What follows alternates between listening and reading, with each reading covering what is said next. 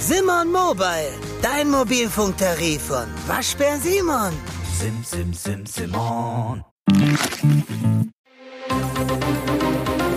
Das Bild News Update. Es ist Freitag, der 12. Januar und das sind die Bild meldungen Özdemir räumt bei Bauernprotesten ein, Streichung der Subventionen nicht zu Ende gedacht. Söder über rechtsextremen Vertreibungsgipfel, das ekligste, was man sich vorstellen kann. Blockhausgründer Eugen Block, Christinas Ex predigt den Kindern so viel Hass. Özdemir räumt bei Bauernprotesten ein, Streichung der Subventionen nicht zu Ende gedacht. Das Wetter frostig, die Stimmung aufgeheizt. In Deutschland brodelt es. Die Schuldigen dafür sitzen offenbar in der Ampel. So jedenfalls die Diagnose am Donnerstagabend in der ersten Sendung Maybrit Illner des neuen Jahres. Das Thema des Abends Regieren unter Protest. Was wird die Ampel noch durchsetzen? Aufhänger des Abends die Bauernproteste, die seit Montagabend über Deutschlands Straßen rollen. Die erste Feststellung in Sachen Ampelversäumnis kam vom Ampelminister persönlich. Landwirtschaftsminister Cem Özdemir räumte ein, das Problem an den Streichungen der Subventionen für die Landwirte sei gewesen, dass man nicht zu Ende gedacht habe. Die Gesellschaft sei müde von Corona, vom Ukraine-Krieg, man habe ihr zu viel zugemutet. Auch Clemens Fußt, Präsident des IFO-Instituts, fordert, die Politik muss aufhören, die Menschen in Watte zu packen. Wir dürfen nicht zu viel versprechen, so Fußt. Verärgerung entstehe nämlich dann, wenn die Politik etwas verspreche, was sie nicht liefern könne. Fußs Vorwurf, die Ampel bevormunde die Bürger im Land, mute nichts zu und stelle dann fest, oh, wir haben die Mittel nicht. Es gebe Situationen, in denen die Regierung sagen müsse, wir können euch nicht helfen. Fußs Forderung, Probleme offen ansprechen und transparent machen. Söder über rechtsextremen Vertreibungsgipfel, das ekligste, was man sich vorstellen kann. Hinter verschlossenen Türen tüftelten sie an der Vertreibung von Millionen aus Deutschland. Neonazis, Esoteriker und AfD-Politiker und Funktionäre. Sie trafen sich geheim Ende November 2023 in einem herrschaftlichen Potsdamer Anwesen. Inhalt des Gruseltreffens die massenhafte Abschiebung von Menschen mit Migrationshintergrund. Die Rechercheplattform Korrektiv berichtete zuerst, die Empörung über das rechtsextremen Treffen ist riesig. Jetzt schaltet sich Bundeskanzler Olaf Scholz ein. Auf Ex, früher Twitter, schrieb der Kanzler, wer sich gegen unsere freiheitliche demokratische Grundordnung richtet, ist ein Fall für unseren Verfassungsschutz und die Justiz. Heißt, der Inlandsgeheimdienst soll gegen rechte Umtriebe aktiv werden. Wir lassen nicht zu, dass jemand das Wir in unserem Land danach unterscheidet, ob jemand eine Einwanderungsgeschichte hat oder nicht, so der Kanzler. Eine klare Ansage gegen die rechtsextremen Deportationsplaner. Auch Bayerns Ministerpräsident Markus Söder verurteilt die Deportationspläne übelster Form auf schärfste. Das erinnert wirklich als Vorstufe an das Düsterste, was man sich überhaupt noch vorstellen kann und das ekligste, so Söder im Deutschlandfunk. Eine Diskussion über ein Verbot der AfD will Söder aber nicht führen. Der CSU-Chef hält die Chancen dafür niedrig. Ein Verbot habe verfassungsrechtlich extreme Hürden und wäre dadurch zum Scheitern verurteilt. Die AfD müsse, so Söder, politisch bekämpft werden. Dazu gehöre klar zu benennen, dass deren Ziel nichts anderes sei als eine Art Machtübernahme durch den russischen Präsidenten Wladimir Putin in Deutschland. Und das müssen wir viel tiefer und härter und klarer auch erklären, was das bedeutet. Neben Neonazis und Unternehmer waren anwesend die AfD-Funktionäre Roland Hartwig, persönlicher Referent von AfD-Chefin Alice Weidel, Gerrit Hui, AfD-Bundestagsabgeordneter, Ulrich Siegmund, AfD-Fraktionschef in Sachsen-Anhalt, Tim Krause, Potsdamer AfD-Vize und Sprecher der Landtagsfraktion Brandenburg. Grünen-Chef Omid Nuripur sagte dazu, Politisch müssen wir uns als Demokraten gemeinschaftlich dagegen stellen und der AfD ein klares Stoppstell zeigen.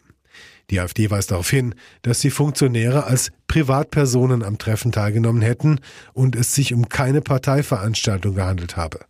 Dennoch, der AfD-Bundestagsabgeordnete René Springer legte nach Bekanntwerden des Geheimtreffens auf X nach, wir werden Ausländer in ihre Heimat zurückführen. Millionenfach. Das ist kein Geheimplan, das ist ein Versprechen. Blockhausgründer Eugen Block, Christinas Ex, predigt den Kindern so viel Hass. Nächster Neujahrsempfang bei der Hamburger Steakhouse-Dynastie Block in ihrem Fünf-Sterne-Privathotel Grand Elysée. Dieses Mal hielten Steakhouse-König Eugen Block und Christinas Lebensgefährte Gerhard Delling allein die Stellung. Die tapfere Christina Block kam nicht zum Blankeneser Neujahrsempfang mit tausend Gästen, unter anderem Bundespräsident AD Joachim Gauck. Noch am Montag hatte sie beim Neujahrsempfang ihrer Familie eine starke Rede gehalten, sagte bewegt, ich will mich nicht verstecken. Wie waren die Reaktionen? Delling zu Bild. Sie hat wirklich sehr, sehr viel Zuspruch bekommen. Ich glaube, das tut ihr im Augenblick auch sehr gut. Christina Block kümmerte sich an diesem Abend um ihre Tochter Greta, die bei ihr in Hamburg lebt, brachte sie nach Bildinformationen zum Konfirmationsunterricht. Auch Familienoberhaupt Eugen Block war noch ergriffen vom Auftritt seiner geliebten Tochter. Es war eine starke Rede, wirklich toll. Sie wollte und konnte nicht mehr sagen zu dieser bodenlosen Ungerechtigkeit. Ihr Ex-Mann predigt den Kindern so viel Hass. Und weiter, da kann nichts mehr rauskommen. Wie soll da ihre Antwort beim Richter sein? Christina wollte heute nicht kommen. Wir freuen uns jetzt auf die Worte von Joachim Gauck. Wie unterstützt er sie? Block mit Händchen halten. Und jetzt weitere wichtige Meldungen des Tages vom Bild Newsdesk. Nach Attacken auf Schiffe im Roten Meer, Militärschlag gegen Houthi-Terroristen. In einer groß angelegten Militäraktion haben die USA und Großbritannien am Donnerstag mehrere Houthi-Stellungen im Jemen angegriffen. US-Präsident Joe Biden bestätigte die Angriffe, sprach von erfolgreichen Bombardierungen. Die Aktion sei eine direkte Reaktion auf die beispiellosen Angriffe der Houthi auf die internationale Schifffahrt im Roten Meer, erklärte das Weiße Haus in einer schriftlichen Stellungnahme. Und sie seien eine klare Botschaft, dass die USA und ihre Partner Attacken auf ihre Bürger und eine Gefährdung der freien Schifffahrt auf einer der wichtigsten Handelsrouten der Welt nicht tolerieren würden. Biden drohte den Terroristen, er werde nicht zögern, weitere Maßnahmen anzuordnen, um unsere Bevölkerung und den freien Fluss des internationalen Handels zu schützen, wenn dies notwendig ist. Es ist das erste Mal, dass die vom Iran unterstützte Terrorgruppe angegriffen wurde, seit sie Ende vergangenen Jahres damit begonnen hatte, internationale Schiffe im Roten Meer anzugreifen.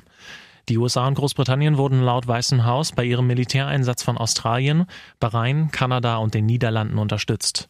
Wie die New York Times und andere US-Medien berichten, bombardierten das amerikanische und das britische Militär mit von Kriegsschiffen abgefeuerten Tomahawk-Raketen und Kampfjets mehr als ein Dutzend Standorte, die von den Houthis im Jemen genutzt wurden. Zu den militärischen Zielen sollen logistische Zentren, Luftabwehrsysteme und Waffenlager gehören. Die Houthi-Terroristen kündigten schon Vergeltung an. Ihr Anführer erklärte am Donnerstag, dass jeder Angriff der USA auf die Gruppe nicht ohne Antwort bleiben werde. Der koordinierte Militärangriff erfolgte nur eine Woche, nachdem das Weiße Haus und eine Reihe von Partnernationen die Houthi-Terroristen ein letztes Mal gewarnt hatten und ihnen ein Ultimatum gestellt hatten, die Angriffe einzustellen. Bericht über Fabrik in Grünheide. Tesla muss Produktion weitgehend stoppen. Bittere Nachrichten für Tesla. Der E-Auto-Riese muss einen Großteil seiner Produktion im brandenburgischen Werk Grünheide für zwei Wochen unterbrechen. Das meldet die Nachrichtenagentur Reuters. Grund für die Maßnahme sei das Fehlen von Bauteilen. Auslöser die Angriffe der Houthi-Terroristen aus dem Jemen im Roten Meer. Etliche Frachterfirmen passten ihre Transportrouten an, um nicht ins Visier der Miliz zu geraten. Von Tesla hieß es gegenüber Reuters, die kriegerischen Auseinandersetzungen im Roten Meer und die damit verbundenen Verschiebungen der Transportrouten zwischen Europa und Asien über das Kap der Guten Hoffnung wirken sich auch auf die Produktion in Grünheide aus. Durch die erheblich längeren Transportzeiten entsteht eine Lücke in den Lieferketten.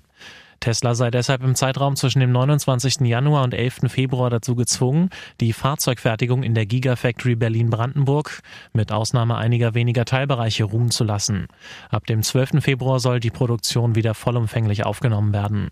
In dem Brandenburger Tesla-Werk arbeiten nach Angaben des Autokonzerns rund 11.000 Menschen. Sie produzieren etwa 250.000 Fahrzeuge pro Jahr.